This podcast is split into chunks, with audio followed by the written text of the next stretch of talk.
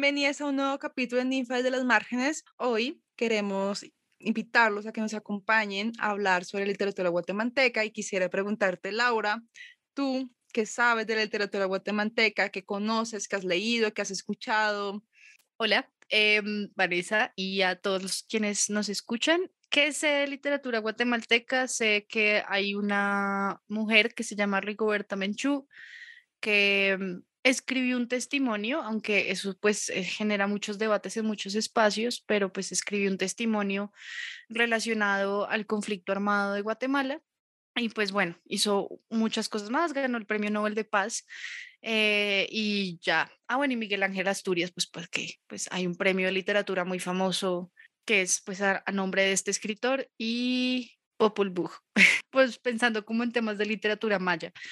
Ya no sé nada más, no sé tú si sepas algo. Dos descubrimientos que realizamos en nuestro viaje en Guatemala y justamente uno de estos descubrimientos es una mujer que nos acompaña en este podcast. Un, un, descubrimiento que me parece muy emocionante a mí en lo personal, antes de que les revelemos quién es el nombre de esta mujer. Técnicamente tres descubrimientos porque la otra la descubrimos en el proceso de investigación de los posts. Ah, bueno, sí, pero digamos que esta fue en el momento del viaje porque nos encontramos un libro precioso que se llama Mujeres al Centro, es una antología de escritoras centroamericanas súper bello. Y bueno, la mujer que compiló este fabuloso libro es una de nuestras entrevistadas el día de hoy. Entonces, obvio, no cabemos como de la dicha porque vamos a estar como con una eminencia y, y eso emociona. Si quieres, Vanessa, cuéntanos quién es. Gisela López es una de estas mujeres que hoy nos acompaña en este podcast. Ella es escritora, poeta, y crítica literaria feminista, doctora de la Universidad Internacional de Andalucía, comunicóloga y especialista en estudios de género para la Universidad Nacional Autónoma de México y la Fundación Guatemala. Y la otra compañera y escritora, investigadora que nos acompaña es Laura. Nuestra segunda invitada es Denise Fe Funchal. Ella es socióloga y escritora ha publicado varias novelas y poemarios y pues también ha participado en diferentes antologías. Ha sido guionista, o sea, es de estas escritoras que, que no ha hecho básicamente. Y curiosamente fue una de las escritoras que nos recomendaron en redes sociales y que también nosotras descubrimos, entonces es como el universo permitiéndonos... Sí, conspiró, literalmente para permitirnos tener a estas dos mujeres el día de hoy espero este que se queden, nos acompañen, nos escuchen hablar con estas dos grandes mujeres y que sobre todo se animen no solamente a conocer la literatura guatemalteca, sino sobre todo a leerla. Como estábamos hablando ahorita, aquí con mi compañera Laura tenemos a dos, dos grandes invitadas que en esta ocasión nos convoca a hablar de literatura guatemalteca. Así que bienvenida Giselle y Denise. Hola, ¿qué tal? Muchas, gracias por la invitación nos vamos a lanzar al ruedo con la, con la primera pregunta. Pues obviamente para tanto para Vanessa como para mí, como para quienes nos escuchan, es que nos cuenten un poco como en general sobre la literatura guatemalteca, como que a grandes rasgos, un poco como versión Dumis, y pues ustedes también cuál creen que ha sido como la relevancia de las mujeres en esta historia de la literatura guatemalteca. Creo que en Guatemala hay una una amplia tradición literaria. Y mm, en, los estudios que hemos eh, tenido oportunidad de desarrollar eh, recientemente, por ejemplo, ubicamos 24 autoras del siglo XIX. Eso para, para mí fue sorprendente realmente porque eh, conocía, digamos, del siglo XX, ¿verdad? Y las contemporáneas, pero ver que hay una tradición de mujeres eh, desde esa época realmente me, me sorprendió y me motivó. Y pues muchas de ellas lograron figurar, situarse, ¿verdad? A nivel no solo de Guatemala, sino que yo diría que algunas a nivel de la literatura centroamericana incluso un poco más allá, como el caso de María Cruz, eh, que fue una escritora que eh, dominaba pues diferentes idiomas y uno de sus textos escrito en francés, eh, Cartas desde la India, que habla de sus viajes, fue mm, escrito originalmente en francés. y hasta recientemente, muy recientemente traducido al español. En el siglo XX, pues también muchas figuras y creo que ha tenido un especial realce la literatura eh, feminista, porque hemos tenido, bueno, tenemos el privilegio de, contar con algunas escritoras pioneras como Alaí Fopa, ¿verdad? Que ella pues trascendió al ámbito latinoamericano, ¿no? Con la revista FEM. Y eh, Luz Méndez de la Vega, que fue, digamos, a nivel de Guatemala, una de las promotoras, ¿verdad? Y además eh, primeras escritoras que se animaron a hablar de literatura feminista. Ella publicó en el 85 poemas feministas, así con ese subtítulo. Qué atrevimiento, ¿verdad? y bueno, ese es como un panorama así rapidito. Y bueno, ya en el siglo XXI, eh, ya pues yo no estaba en Guatemala, regreso a Guatemala en el, en el año 2000 y hemos tenido oportunidad también de desarrollar un movimiento que surge con la colectiva de mujeres en las artes, cinco escritoras que empezamos a, trabajar, a hacer eh, literatura de mujeres, aún en contextos mixtos. Y luego en 2009 creamos un seminario de literatura feminista que sigue todavía allí eh, en acción, igual la colectiva y creo que son pues eh, espacios que han permitido promover y que han dado resultados ya a nivel regional como el que ustedes conocen, ¿verdad? De Mujeres al Centro, ya enlazándonos con otros colectivos. Yo agregaría que, la literatura, bueno, la literatura guatemalteca, al igual que en muchos otros ah, espacios o en muchos otros países, ha estado dominada por hombres, si no es que eh, las mujeres no hayan escrito. Yo justamente estoy ahorita, a partir de una conferencia que me pidieron en este año eh, sobre mujeres escritoras, ¿no? Entonces comencé a hacer un, catálogo de, de, mujeres y ya llevo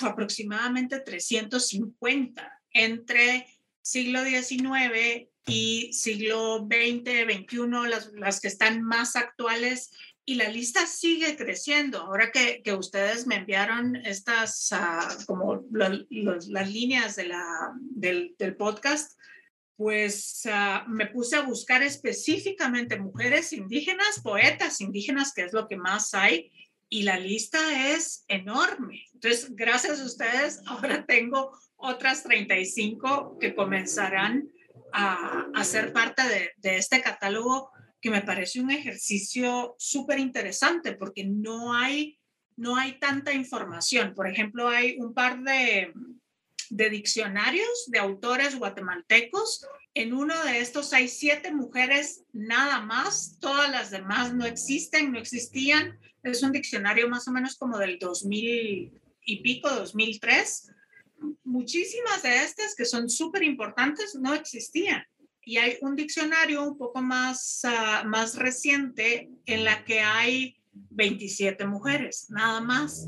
Entonces, estamos pues al final de cuentas eh, desaparecidas, ¿verdad? Y, y, sí se puede ver a, a lo largo de la historia cómo pues las mujeres han, ah, se, han ido como liberando a lo largo de la, de la historia de la literatura, ¿no? Porque tenemos autoras como Vicenta Laparra, que es muy moralista, muy cuadrada, muy enfocada en los ah, valores cristianos, etcétera. Y luego tenemos a la Pepita García Granados, que es una bomba extraordinaria, maravillosa, irreverente, política, o sea, que es, que es, tienes un, un poema donde dice eh, que dos tetas jalan más que mil carretas, ¿no? O sea, solo eso, y es una autora del siglo XIX, ahí la Pepita le estaba rompiendo la madre a todo el mundo. Entonces, mi, papá solía decir, se, le, solía decir eso a mi hermano todo el tiempo. Tiene razón. Pero me da risa porque yo pensé que era muy colombiano el dicho, Y ahora me encuentro que tú lo, que lo está diciendo como pues Pepita, que, que, que, es del siglo pasado. Latinoamericano, ¿no? Sí, capaz que sí. Donde le digan tetas, ahí jala más que mil carreras. y tú aquí nos estabas comentando eh, bastante y una cosa que te me ha hablado mucho con Laura, que cuando tuvimos la oportunidad de conocer eh, la ciudad de Guatemala, pues en esta búsqueda de conocer eh, escritoras guatemaltecas, fuimos a dos editoriales indígenas en busca también de escritoras indígenas, porque digamos que aquí en Colombia eso está tomando ya con el tiempo más fuerza y eh, tú ahorita acabas justamente de mencionar eh, que hay varias eh, escritoras indígenas, cosa que a nosotros, en la percepción que Laura y yo nos llevamos en ese momento, pues fue básicamente, no es que no existieran, sino que reducido justamente porque estas dos editoriales solamente tenían cada una una. Y eso me lleva pues a la siguiente pregunta y es, ¿cuál es la relevancia de la literatura indígena en el país? A ver, hay que, hay que tomar en cuenta que, que, que Guatemala es una, tiene un contexto altísimamente desigual, ¿verdad? Que yo creo que es el caso de, América Latina y de los países que fuimos ah, colonizados. Eh, entonces, la literatura indígena de alguna manera se ha mantenido más de una forma oral, ¿verdad? O sea, ha, sido una transmisión oral. El pop book de Sam Colop, que hace, que hace una versión eh, hace algunos años, es una versión mucho más cercana a la versión que todavía se transmite de manera oral entre los, uh, los hijos de, los guías espirituales. Entre los guías espirituales y sus generaciones.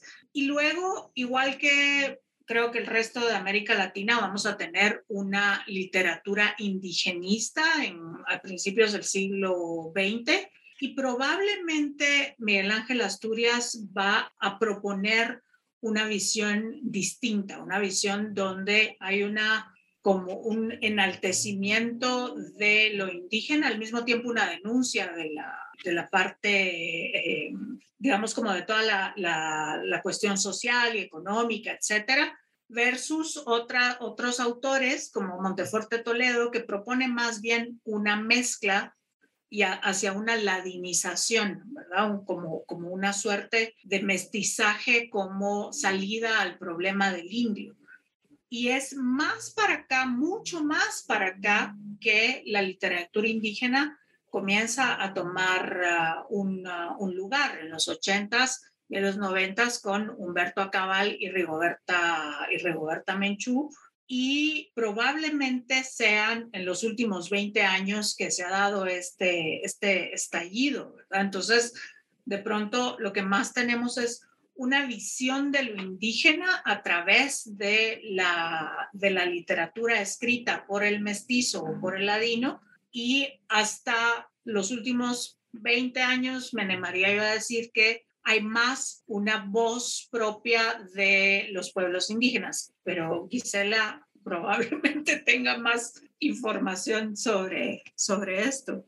Eh, yo quisiera hacer alguna, digamos que alguna pequeña diferencia antes de responder esa pregunta. Hay un trabajo que hemos estado haciendo desde el año 2000, tal vez un poquito más atrás. Yo me sumé en el 2000 en una red de investigadoras, también investigadores, sobre la historia de la literatura escrita por mujeres en Centroamérica. Entonces hemos tenido eh, varios coloquios y recientemente se publicó, pues como fue en épocas de pandemia, no nos se le pudo dar mucho realce, pero ya publicamos una primera historia de la literatura escrita por mujeres en Centroamérica. Y también hay dos diccionarios hay un diccionario bibliográfico de narradoras centroamericanas ah, sí. y un diccionario de ensayistas centroamericanas que son específicamente pues siguiendo esta línea. O sea que este grupo de personas integramos esta red de investigación hemos eh, venido digamos como haciendo una labor de hormiguitas, ¿verdad? En cada país y en estos coloquios es donde se han compartido pues todos los avances y los hallazgos. Todo este trabajo ha sido liderado por la doctora eh, Consuelo Mesa Márquez. Ella es investigadora de la Universidad Autónoma de Aguascalientes y ahí es donde se han, se han conseguido pues los subsidios para hacer todos estos estudios que tal vez por eso también no tienen gran difusión en Guatemala, pero ahora ya están en redes, entonces son de libre acceso y se pueden descargar, ¿verdad? Eh, yo con gusto comparto después eh, las ubicaciones, por ejemplo, de esta historia de la literatura escrita por mujeres en Centroamérica y hay un texto eh, que se publica también de manera colectiva dentro de la red, que es Mujeres en las Literaturas Indígenas y Afrodescendientes de América Central. Entonces, aquí se suman eh, trabajos y estudios de cada uno de los países. Por ejemplo, de Nicaragua hay un hermoso trabajo sobre la literatura de las mujeres, digamos, de, la, de toda la costa, de no solo de Nicaragua, sino que desde, Guatemala, en esa zona costera, digamos, todo el litoral, hay en el Atlántico, están eh, la presencia de muchas, de mucha población garífona y también afrodescendiente. Entonces, pues se han documentado tanto los trabajos de estas ah, autoras que escriben incluso en sus propios idiomas, como en Guatemala sí hay varias escritoras eh, que han venido desarrollando un trabajo, a veces en, únicamente en español, en otros casos sí con traducción a idiomas originarios, pero creo que sí estamos todavía lejos de poder hablar ya en el ámbito de la literatura indígena, como bien dice Denise, ¿verdad? No hay todavía estudios sistemáticos eh, sí hay muchas como intenciones de reunirse, han, se han dado encuentros, se han dado congresos de literatura indígena y han asistido eh, autoras y autores de diferentes comunidades eh, mayas, ¿verdad? Pero digamos que no, no, no se le ha dado mucha relevancia, incluso es hasta en los años 80 y a finales de los 80 que se empieza a darle pues voz, ¿verdad? A, darle voz o a nombrar, tan siquiera primero a nombrar. Es, digamos, terrible, ¿verdad? Por el, el racismo que devela que siendo un país mayoritariamente indígena, eh, no se daba ese, ese reconocimiento a esta literatura indígena y algunos textos, digamos que son como conservados, ah, como el Rabinal Achí, hay como joyas, ¿verdad?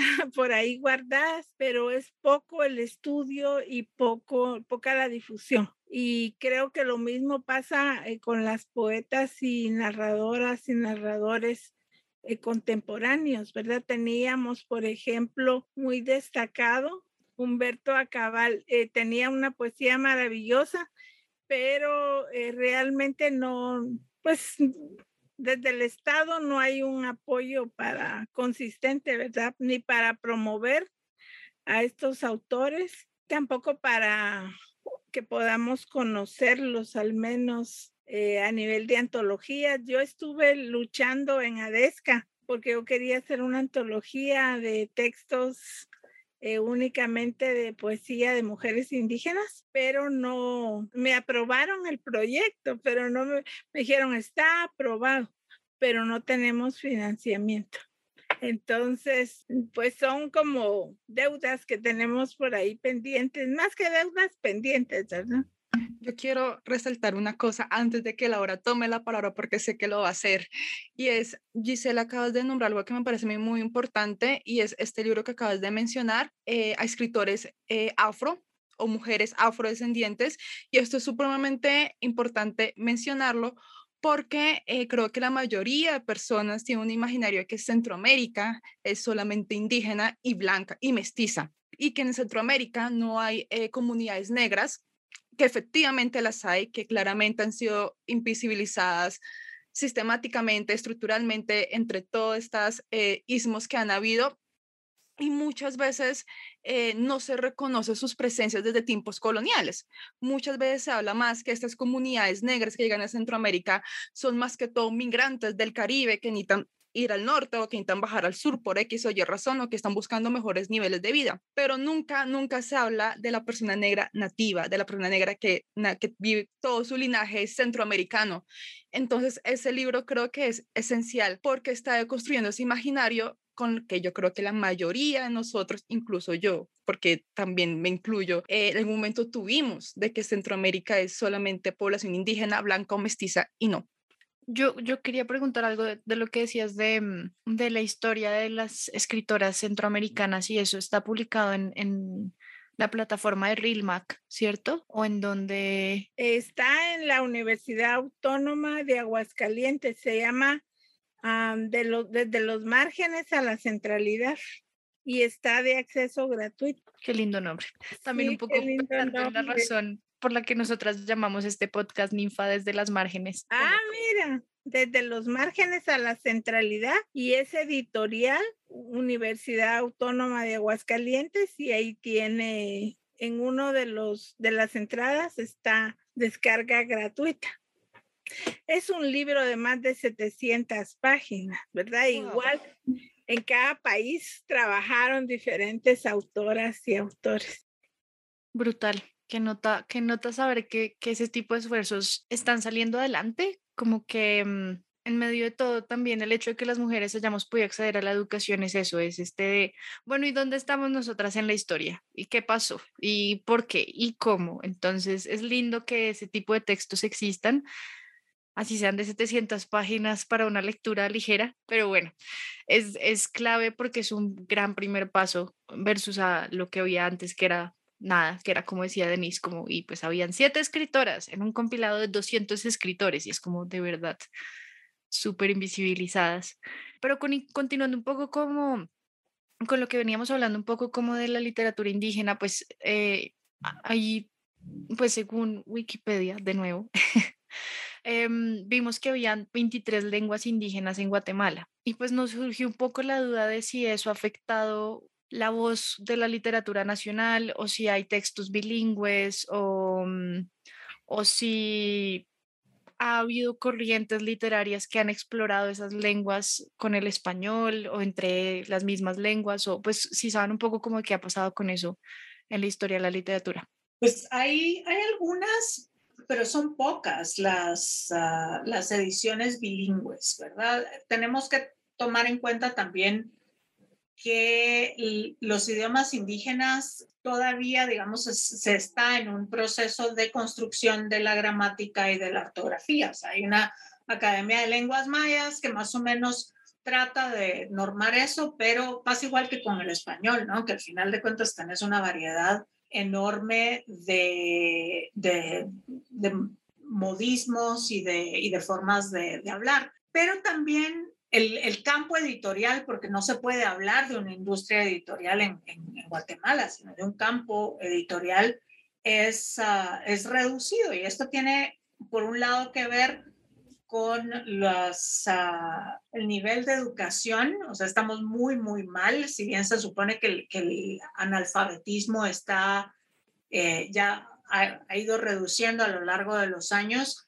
Piensen que para las, las personas, uh, para los pueblos indígenas, la educación, su educación uh, primaria, si tienen suerte, van a poder estudiar en una primaria bilingüe intercultural hasta tercer grado de primaria. Y eh, en muchísimos casos hay una imposición del, del español, ¿no? Entonces, esto limita, limita el desarrollo de los idiomas indígenas, limita el desarrollo de una literatura en idiomas indígenas porque se desincentiva. O sea, de hecho, hay muchísimas mujeres o, y familias indígenas que optan por ya no enseñar su idioma a sus hijos porque el idioma es un factor de discriminación. Y esto se va a traducir en, otras cosas, como quitarte el apellido indígena, como no hablarlo, no producir. Y es hasta tal vez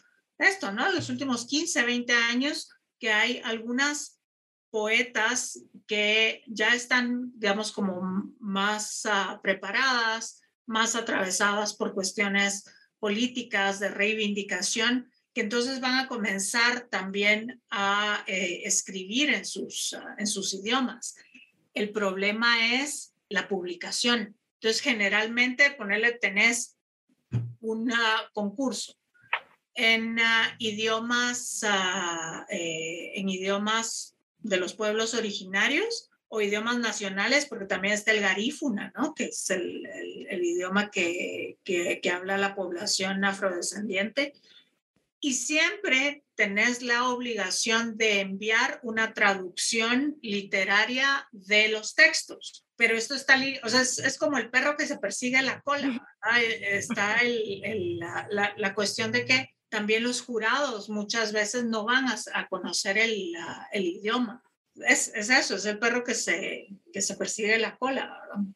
Acá hay una cosa que quiero mencionar que Denise, que Denise eh, me hizo acordar y es tanta eh, la exclusión que, que viven las comunidades indígenas dentro de la enseñanza, porque sí la viven y aparte también de esta imposición del español, que me acordaste que en México hace unos eh, meses, eh, un niño indígena de 14 años fue asesinado por sus propios compañeros porque, porque era indígena literalmente, porque no tenía como, o sea, este choque cultural entre lo español y lo indígena todavía sigue persistiendo, que no es tan visible aparentemente, porque se esconde muy sutilmente, pero existen y se vive mucho más. Bueno, en Colombia claramente también lo hay, solamente que quizás no lo vemos, pero creo que en Centroamérica esto ya se está como subiendo un poco más a flote, básicamente. A mí me gustaría mencionar dos estudios que se hicieron recientemente desde la Universidad de San Carlos. Uno de ellos es precisamente sobre la discriminación que viven las mujeres por el uso del traje indígena. Eh, y es así, digamos que ya en ámbitos eh, de educación superior, ¿verdad? Incluso de posgrados. Y eh, se ven esas expresiones de una tremenda discriminación. igualmente, el otro estudio habla precisamente de los apellidos. Eh, cómo mm, es Lina Barrios, la autora de ambos estudios, y los ha hecho desde el Instituto de Estudios Interétnicos. También están ya ahora, todo está en línea, pero que, eh, digamos, son como muestras, ¿verdad? Yo creo que pequeñas indicadores de, de toda esa ah, discriminación que existe y poca valoración en vez, digamos, de sentir eh, un gran orgullo por toda esa diversidad cultural, por ser un país pluriétnico, multilingüe, ¿verdad? Y, pluricultural, se sigue dando como, como esos sesgos de, discriminación. Entonces, yo creo que eso mismo se vive en la literatura. al, ya les ponía yo también el ejemplo, ¿verdad? Sí, es un tema interesante, qué bien que lo haga, pero no, tenemos, no le vamos a dar dinero para que lo pueda eh, llevar a cabo. Entonces, creo que, que tenemos ahí como brechas, ¿verdad? Brechas eh, culturales bastante eh, marcadas que, que van a trascender en los diferentes ámbitos y en la situación de las mujeres hemos sabido que muchas de ellas son monolingües, o sea que solo hablan su lengua y entonces de aquí a que ellas puedan, digamos, ya aprender y expresarse en, en, el español que utilizamos, pues hay mucho, mucha tela que cortar, mucha distancia, ¿verdad? Eh, yo creo que esa muy, bien, está muy bien descrito lo que decía Denise, de que hay eh, muy poca motivación y muy pocos espacios para la publicación y desde los estudios también son recientes los estudios, ya para preocuparnos y ver qué pasa más allá. Sí, es que eso es todo un tema como una búsqueda de balance y recursos entre querer investigar cosas que estén fuera del canon eh, sacarlas a la luz, cuestionar un montón de asuntos que también al final del día nos cuestionan como personas, o sea, incluso como gobiernos, instituciones, prácticas sociales, pero mm, que se complejiza un montón cuando es como, pues, ahí súper chévere, pero de pronto ahorita lo que el gobierno está buscando son otras cosas o la institución que va a dar los recursos. Entonces es como, como vender esa idea, pero que suene un poco más suave de lo que las verdaderas intenciones que se tienen están ahí, ¿no? Para que... Como contracorriente. Exacto.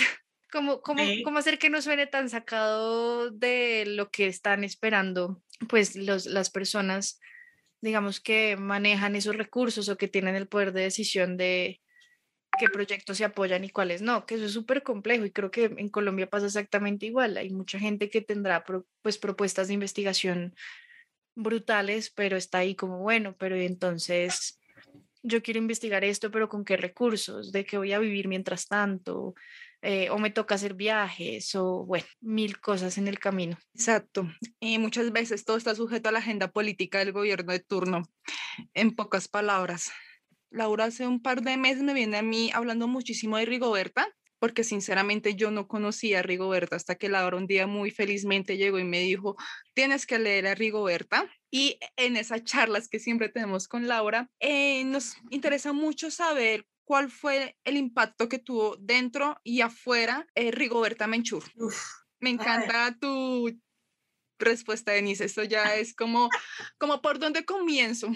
yo la primera vez que, leía a esta biografía de, de, Rigoberta, que se ha discutido mucho si es ella la autora o si es esta chica que no recuerdo cómo, ahorita no recuerdo ah, cómo se llama, Elizabeth Burgos. Elizabeth Burgos, que es la persona que hace como, como esta transcripción de la, de la biografía de Rigoberta Menchú. Yo recuerdo que estaba en el, en el colegio, en el bachillerato, y tenía, tuve la suerte de tener maravillosos profesores de literatura y llega esta profa con un extracto de esto y era una, una, un capítulo donde Rigoberta relata cómo ella fue mm, trabajadora de, casa, la sirvienta, como, como les dicen, ¿verdad? La sirvienta. Y, es, y era un relato tan fuerte, tan horrible, porque ella contaba ahí que eh, el perro comía mejor que ella, ¿no? Al, perro le daban la carne, el resto de las verduras, lo que había quedado del almuerzo, y ella solamente podía comer frijoles, ¿verdad? Frijoles y tortilla porque es lo que comen los indios, ¿verdad? O sea, que esa es, esa es la, la, estructura mental asquerosa que traemos de, la colonia y que se sigue replicando. Y a, mí me, me, me movió, me movió teniendo 14, 15 años, fue un, tuvo un gran impacto personal, creo que, que lo personal el libro se llama Así me nació la conciencia y, creo que, que, bueno, que a mí también me, me movió la conciencia un montón. Y lo jodido fue cuando a Rigoberta se le da el, el Premio Nobel de la Paz. Yo recuerdo a mi mamá totalmente indignada porque la gente decía, ¿cómo va a ser posible a una India? Y mi mamá me decía, ¿no se dan cuenta de que este país es de ellos? O sea, nosotros los mezcladitos y, la, la gente que vino de fuera y que se jacta de no tener mezcla, somos invasores, o sea, no, no, no entendíamos cómo había esta indignación y de hecho Rigoberta se postuló varias veces a la, a la, a la presidencia y el, la reacción de la gente era, pero es que era, ahí es donde nos salen los racistas, ¿sí? de una manera horrible. Igual en las elecciones pasadas estaba eh, Telma Cabrera, una mujer súper, súper, súper lideresa política, y todo el mundo, no, porque es mujer, pero no importa que sea mujer, si soy blanca, eh, no importa, si tenés un apellido mestizo, no importa tanto, pero es mujer y es india, ¿verdad? Es, o sea, ¿cómo, cómo va a ser posible? Pero yo creo que, que a la larga, viéndolo a tantos años, híjole, Rigoberto es, un, es una figura esencial, es una figura icónica para las mujeres en general y especialmente para las mujeres ah, indígenas. Yo quisiera mm, hacer más bien una remembranza, digamos, en relación a las primeras apariciones de, Rigoberta.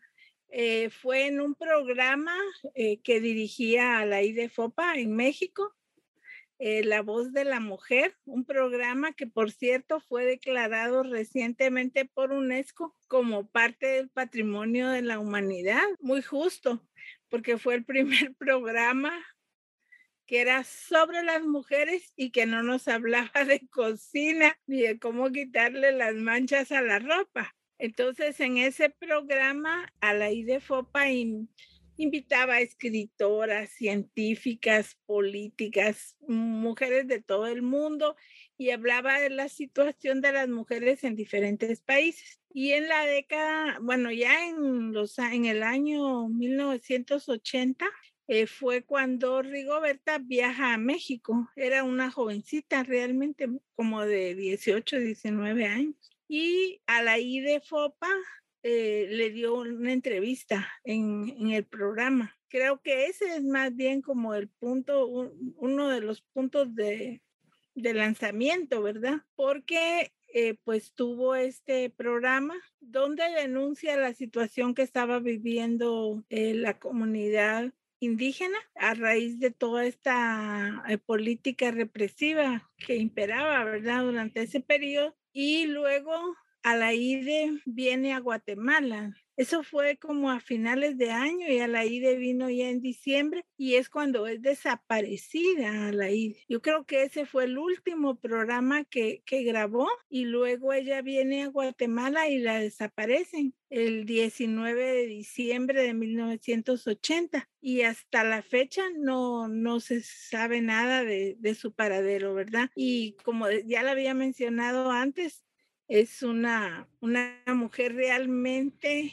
paradigmática al aire porque pues dejó, abrió estos espacios, ¿verdad? Para las mujeres donde concurrieron pues muchas, entre ellas la misma Rigoberta, y ah, tanto en la radio como en la prensa, porque ahí surge eh, la revista FEM, que también es histórica para todo el feminismo latinoamericano. Y bueno, en el ámbito de la literatura también dejó un, vasto legado a la IDEFOPA que así como no se conoce mucho de la, de la producción eh, literaria indígena, los y las escritoras que fueron víctimas del conflicto eh, también estuvieron censurados. Era una forma de muerte política, podría decirse, ¿verdad?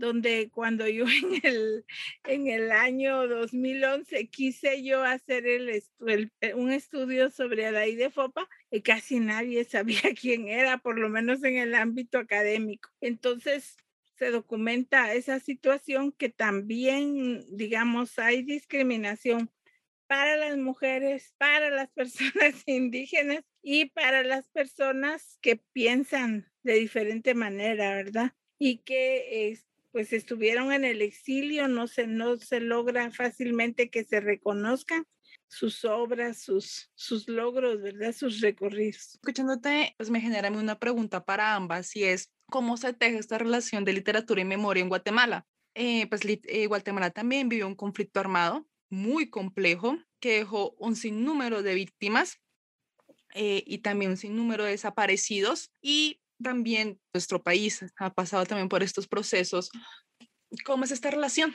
Durante la guerra se, se, sí se escribía sobre, sobre la guerra. De pronto era un, un, tanto más tímido. Tienen que pensar que muchos de los escritores salieron al, al exilio. Hay novelas que son icónicas como Los compañeros de El Bolo Flores, eh, Marco Antonio Flores, que retratan muy bien uh, lo que pasaba dentro de las filas de la guerrilla.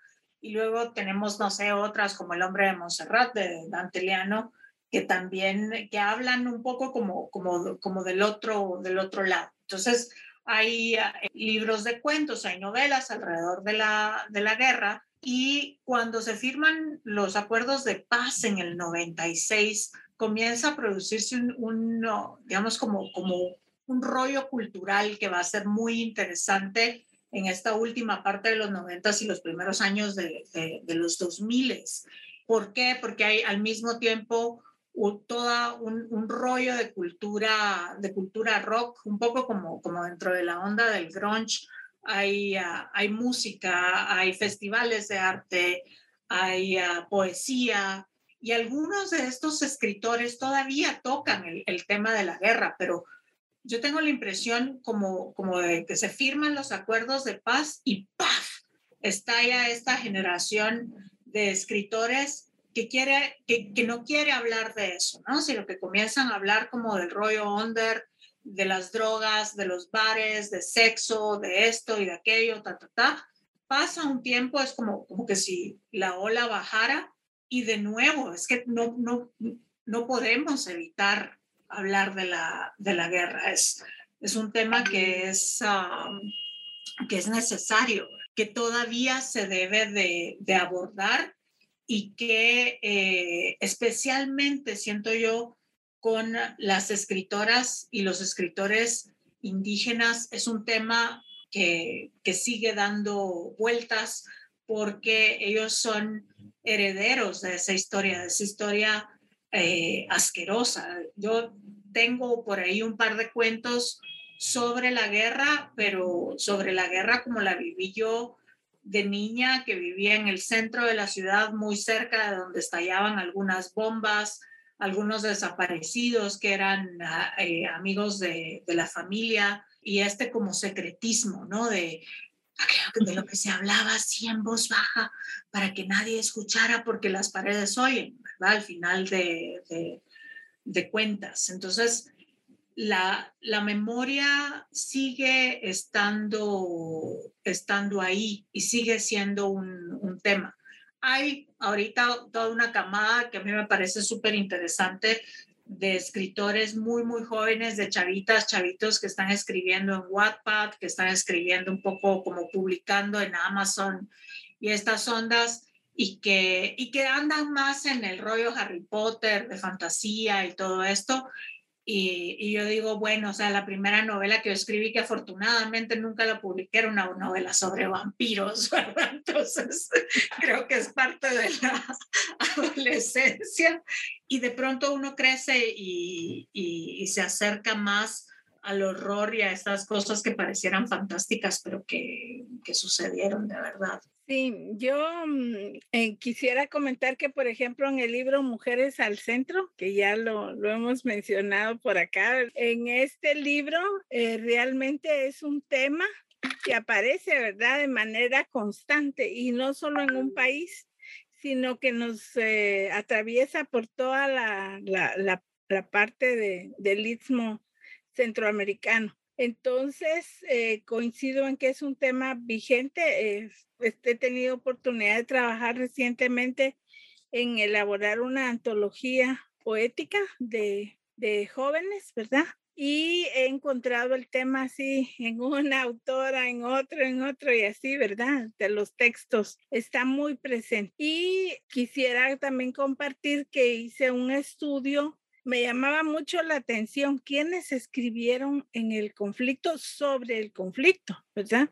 Porque eh, también se habían otras escritoras que, como dice Denise, ¿verdad? Se daban a la fuga mental y hacer hablar de otras cosas, pero hice una documentación que fue publicada en el libro Letras Hispánicas, Identidad y Género, y que se llama Escritura y Memoria en Centroamérica, recuento de poesía escrita por mujeres en tiempos de guerra. Eh, me asombré porque encontré muchísimas autoras que tenían pues la valentía, ¿verdad?, de, de publicar sobre la, lo que estaba sucediendo, sobre lo que estaba viviendo. Y bueno, una de ellas fue Luz Méndez de la Vega.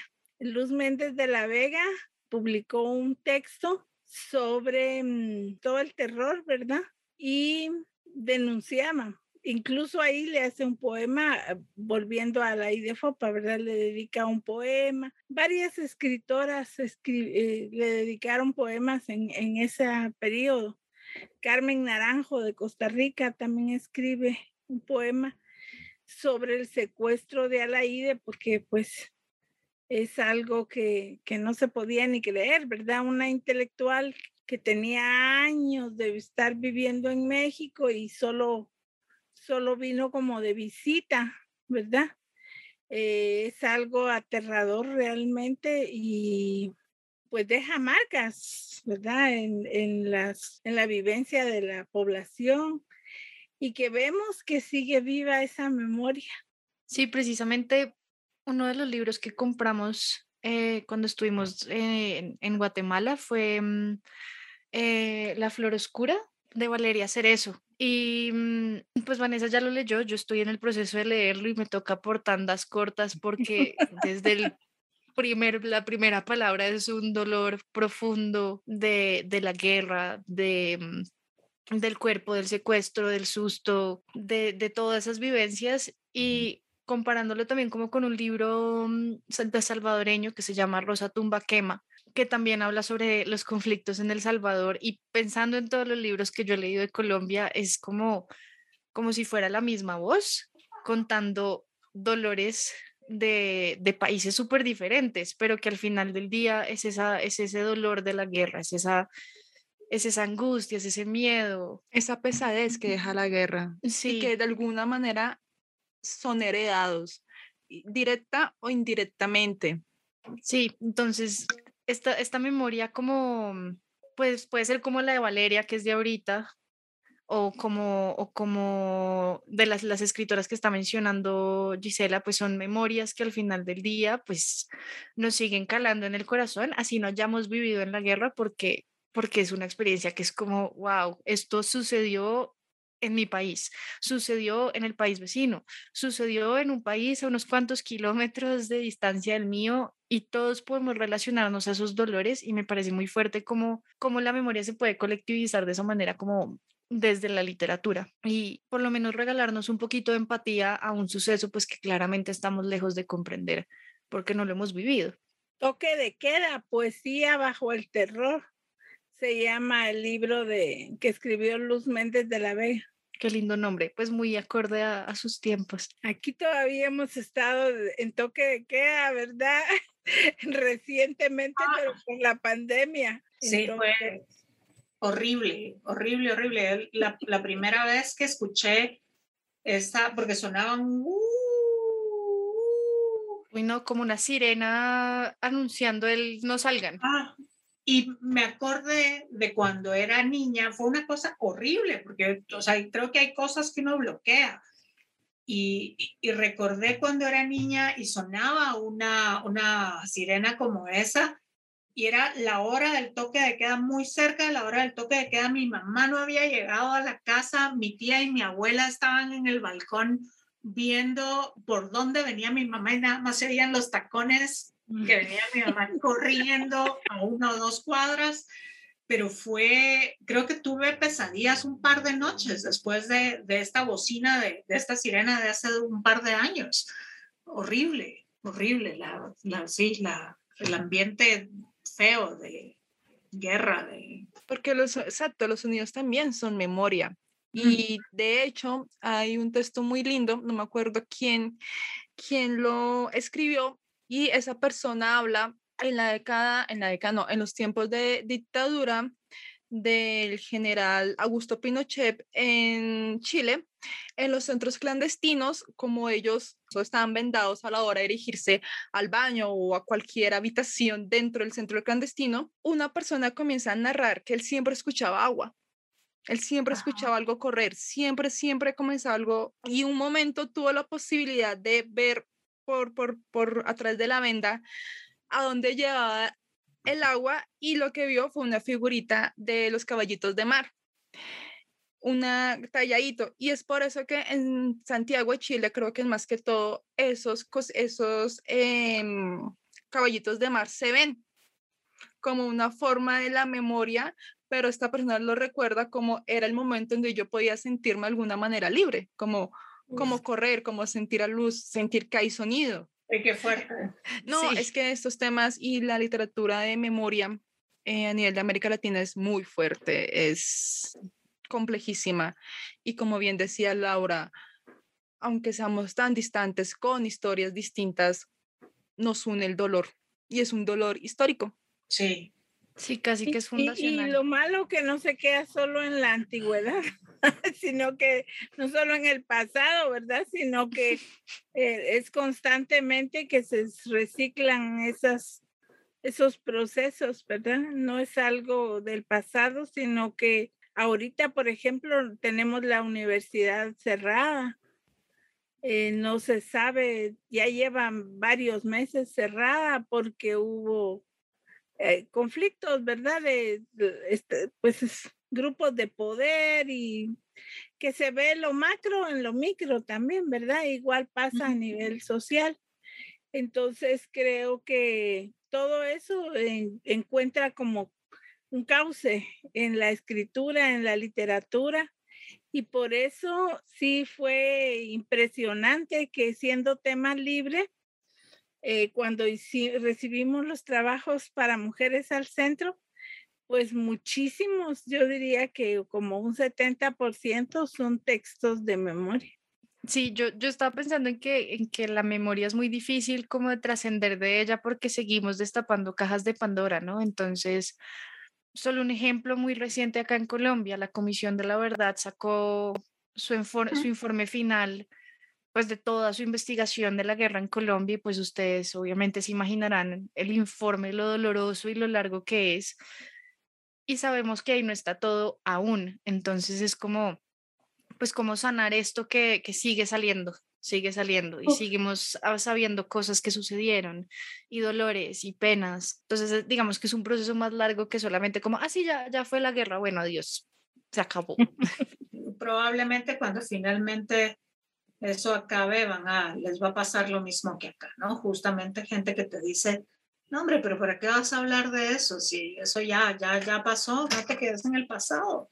Toda la gente estaba metida en algo, ya, déjalo ir. Pasando a temas más amables y un poco como para ir cerrando, pues nos gustaría saber cómo su opinión sobre, sobre la literatura guatemalteca hoy pues obvio especialmente enfocado hacia las mujeres en la escritura. ¿Cómo, cómo ven ese panorama? Yo veo que hay mucha, mucha actividad en los últimos años y un gran surgimiento de autoras, mujeres.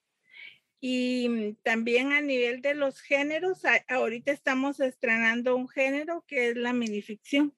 Entonces ya aquí en el libro de Mujeres al Centro se observa que mm, aunque teníamos como el espacio para utilizar 500 palabras, hay autoras que usaron tres líneas, dos líneas, o sea, ya va cobrando desde hace rato, ha venido cobrando una mayor fuerza la minificción.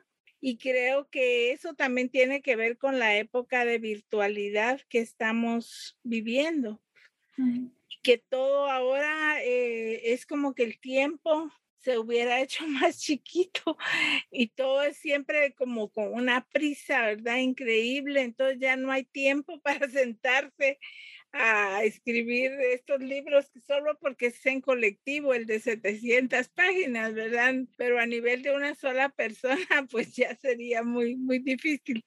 Eh, todo mundo vivimos como con esa prisa que da el periodo que estamos viviendo y que se acrecienta con este tema de las redes sociales, entonces como que hay mucho gusto y mucha ah, motivación eh, por el texto breve. Yo siento que está, que hay una motivación por el texto breve y precisamente eh, pues en eso estamos ya vemos, ¿verdad? Que hay publicaciones, muchas. Eh, la semana pasada estuvimos presentando una colección de autoras y autores guatemaltecos en una colección de narrativa breve que pues eh, tú, tiene 22 autores por toda Centroamérica, pero de Guatemala cinco. Y de, de estos cinco autores de Guatemala, cuatro somos mujeres.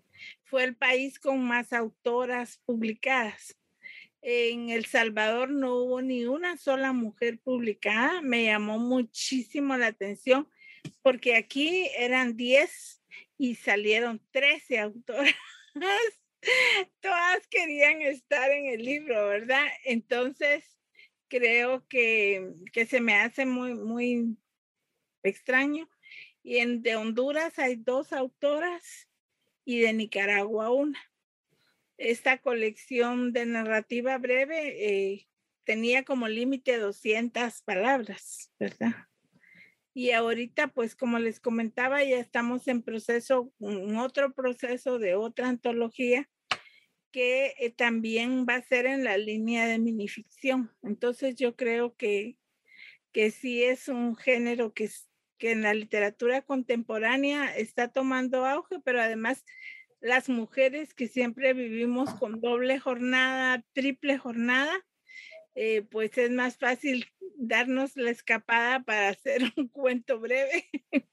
Yo diría, bueno, eh, yo comencé a publicar en el 2005 y en ese momento cuando, cuando, cuando me publica FIG, era raro porque era un poco como esta cosa de, ah, una mujer, ¿verdad? O sea, y incluso cuando saqué la primera novela, una, un escritor eh, guatemalteco escribió una columna diciendo que a ver si no me pasaba lo mismo que le pasa a las novelistas guatemaltecas, que es que solamente sacan una novela. Y esto es un poco un, un, ah, mito porque justamente eh, una de las cosas que pasan es que, que, que, lo que pasa es que se invisibiliza, ¿verdad? O sea, las redes sociales igual y sí te permiten visibilizar un, un, un poco más eh, todos los, uh, los, esfuerzos que se hacen. Y, y hay muchas más mujeres uh, escribiendo. Justamente ahorita FIG, que es mi, pues, la, la, casa que me ha publicado que es el que más me ha publicado, tiene un concurso de novela escrita por mujeres. Y yo le preguntaba a, a Raúl Figueroa cuántas, cuántas le habían entrado, ¿verdad? Cuántas, cuántas novelas habían, habían entrado. Y me contó que aproximadamente, eh, bueno, ahí, cuando lo vi todavía no se había cerrado, iban 49. Yo soy tallerista y, y una de las cosas que me ha pasado en, los últimos años es que no tengo humor para lidiar con hombres, así de verdad, cada vez tengo menos humor para lidiar con hombres en contextos creativos donde a ti te toca decirles, mira, esto, aquí se te está cayendo la historia, ¿no? Tu personaje no puede hacer esto, eso no es poco creíble, esto hay que arreglarlo, mira la puntuación, bla, bla, bla. Y entonces me he dedicado los últimos años a hacer talleres exclusivamente para mujeres. Y es una cosa maravillosa. El año, el año pasado, este año, por, por el trabajo, no he tenido chance de, como de retomar y reiniciar los talleres, pero el año pasado terminé el año con uh, ocho mujeres que estaban escribiendo novela y que, sí, como dice Giselo, es un, es un poco robarle el tiempo a la, a la familia y a los estudios y al trabajo y a, todo, ¿no? Como, como se va construyendo, pero creo que hay, que hay, que hay un buen uh, panorama en general de producción y que hay cosas muy interesantes que se están produciendo tanto hombres como mujeres, ¿verdad? Y, y función de las mujeres, pues sí, lo, lo, lo hermoso de esto es que cada vez tienen menos, uh, menos pena, porque yo todavía tuve, tal vez tengo unos 10 años de hacer talleres y todavía hace unos 10 años me encontraba con mujeres jóvenes que me decían, ah, es que no sé si quiero publicar esto porque mi familia, ¿qué van a decir? ¿Qué van a, a pensar? Hicimos una, una antología de, de cuento erótico con, con Raúl Figueroa en, en FIG. Y la primera, la primera ronda fue escribirle a la Mara, a las, a las mujeres que, que, son escritoras publicadas, na, na, na. No voy a decir nombres porque tampoco, ¿verdad?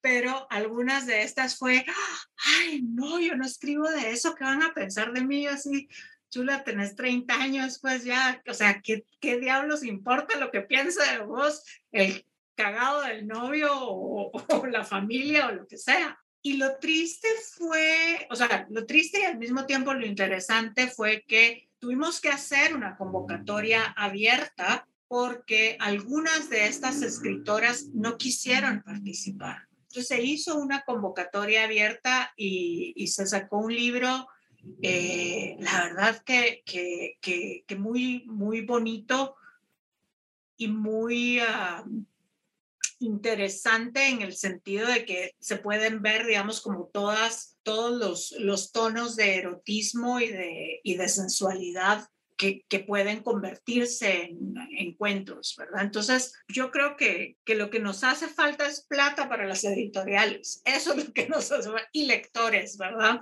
Bueno, qué alegría que, que haya producción. Ya, supongo que poco a poco iremos logrando conseguir más lectores y eventualmente el mundo comercial de las editoriales tenga más dinero eh, porque tiene más ventas y bueno, es como el sueño, ¿no? Y ya por último, para cerrar así, eh, nos gustaría mucho que nos compartieran algún fragmento de algún cuento, alguna novela, no sé, lo que gusten, estoy demasiado, o que amen. Obviamente se vale un texto propio, si quieren compartir algo, algo que ustedes hayan escrito, o si están como no, definitivamente ustedes tienen que conocer a esta autora, también se vale. Sí, yo pensé en, en dos personas, en Isabel de Los Ángeles Ruano, que es una poeta, es que de verdad, yo leo a Isabel y se me enchina el cuero y tiene este poema que, que de alguna manera cuando yo me siento de bajón o siento que necesito ese último empujoncito para ponerme a llorar como que si fuera bebé recién nacido, regreso a este poema. Es un poema que se llama Los del Viento y dice, dice así, nosotros, los del viento,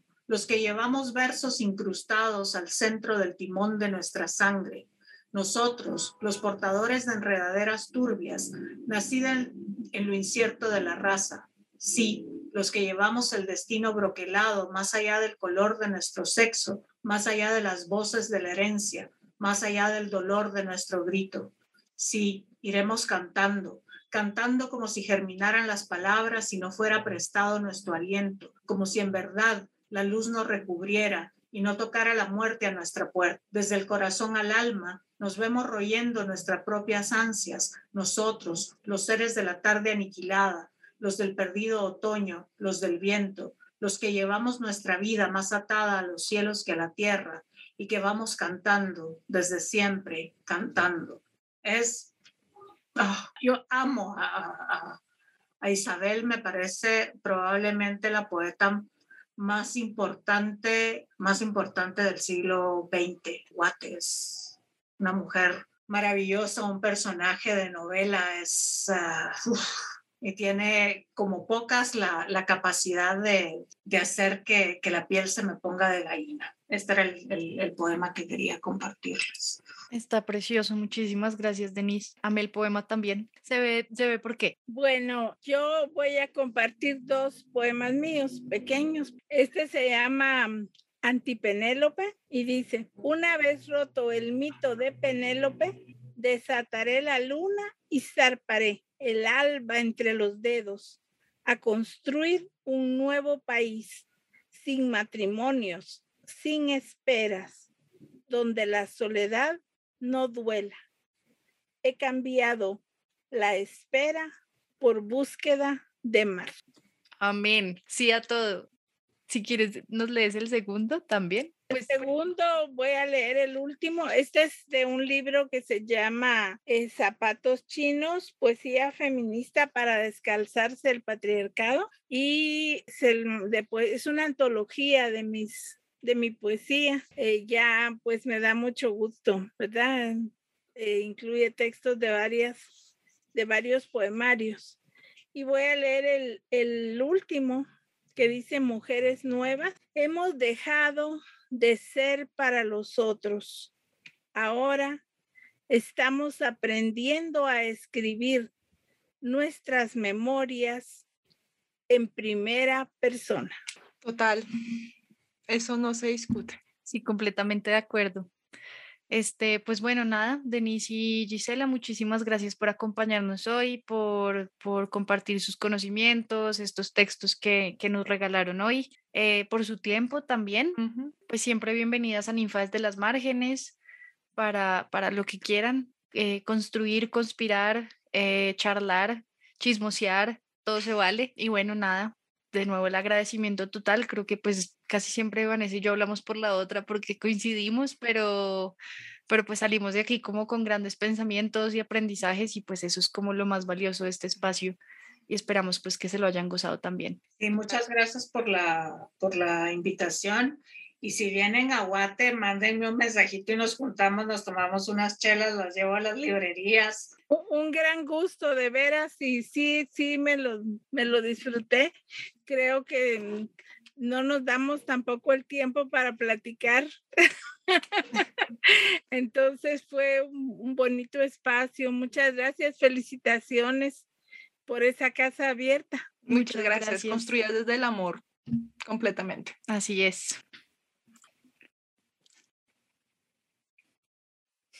Muchas gracias a todos por escucharnos y bueno, y que esperamos que se disfrutaran este espacio con Gisela y con Denise, que son dos escritoras e investigadoras muy potentes de la, de la literatura guatemalteca, quienes están llenas de conocimientos, o sea, son como dos Biblias andantes de lo que es la literatura de Guatemala, especialmente hablando un poco de la literatura de mujeres. Y bueno, por aquí viajamos y navegamos por un montón de temas que obviamente son transversales a Latinoamérica en alguna medida, pero pues que en este caso la literatura guatemalteca fue como un abrebocas, tanto para nosotras y, esperamos que para ustedes también, de, de este vasto mundo literario que tiene este país comparto las palabras de mi compañera Laura. Sin duda, dos mujeres con un conocimiento increíble de la literatura que se, que se escribe en su país, eh, con quienes también hablamos de muchos temas, pero que me parece muy importante en lo personal. Me gustaría eh, resaltar dos cosas muy puntuales de esta conversación y eh, por un lado es hablar de esa relación de literatura-memoria, dado que seguramente muchos o muchas de ustedes tendrán un desconocimiento no frente a que Guatemala también pasó por un conflicto armado muy complejo, que son heridas que compartimos a nivel latinoamericano y que también hace parte de la escritura de la literatura guatemalteca. Y por otra parte, también quiero señalar, entre todos estos temas que hablamos, el de construir este imaginario que tenemos de que Centroamérica es solamente población indígena, población blanca o mestiza, que realmente no es así, sino que también hay una población afro que no surge necesariamente por procesos de migraciones contemporáneas, sino que también tiene una historia anclada a los tiempos de la colonización. Así que eh, sin duda son temas que rescatan muy bien Denise y Gisela en sus investigaciones y que invitamos a que lean, a que conozcan, a que se incentiven a conocer el trabajo de estas dos mujeres, no solamente a nivel literario, sino también académico, que sin duda, que sin duda eh, nos ayudará a navegar por no solamente Guatemala, sino por la literatura centroamericana, que sin duda somos ajenas, aunque no tanto como al principio de nuestro viaje en enero, pero ya hemos tenido nuestros pinitos. Les invitamos mucho a leer y a conocer esta literatura guatemalteca. Eh, ahí pues obviamente pues en redes sociales ustedes tienen algunos nombres.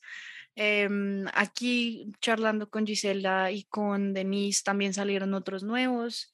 Entonces es básicamente como, como todo este año, tanto para nosotras como esperamos que para ustedes también, una invitación a explorar con toda y sin miedo este vasto mundo de la literatura de las mujeres, en este caso la guatemalteca, pero pues con el tiempo muchas otras em, literaturas, digamos, de diferentes países, voces, etnias, eh, idiomas, cosmovisiones, religiones y demás. Y antes de despedirnos, queremos dejarle, como siempre, a ustedes una pregunta una pregunta. Una ah, bueno, hay una, hay una pregunta que me queda em, a mí de lo que dijo Gisela al final. Y yo sé que esto es un poco salido como de lo que es la literatura mm, guatemalteca per se, pero me parecería chévere como que la exploráramos un poco y es este tema de cómo ven ustedes surgimiento un poco de un género de microficción, cómo lo ven en sus países, cómo lo ven en redes sociales. Sé que he salido de Guatemala, pero creo que es algo que está interesante pensarse y explorarse porque pues es un fenómeno que realmente sí es nuevo y que creo que nosotras no nos habíamos pillado hasta ahora y, está bueno que ustedes también se lo piensen y pues nada, nos gustaría saber cómo que saben del tema sobre todo este asunto nuevo de la microficción. Y como ya saben, nos pueden enviar su respuesta, ya sea por nuestro Instagram o en los comentarios de nuestros posts. Y bueno, eh, cuña final publicitaria, como siempre. Recuerden seguirnos en la Ninfa Eco, Raya al Piso OK, Ninfa desde las márgenes, Laura Jaramillo Art, y la litera de Amaranta. Ahí estamos siempre publicando un montón de contenido diferente sobre literatura, sobre cine, sobre arte y les esperamos en un próximo episodio donde estaremos ya charlando con una escritora guatemalteca y su obra que, que les va a gustar. Que la van a amar como Laura y yo ya la hemos amado. Así que sin más, nos vemos en nuestro próximo episodio. Chaito.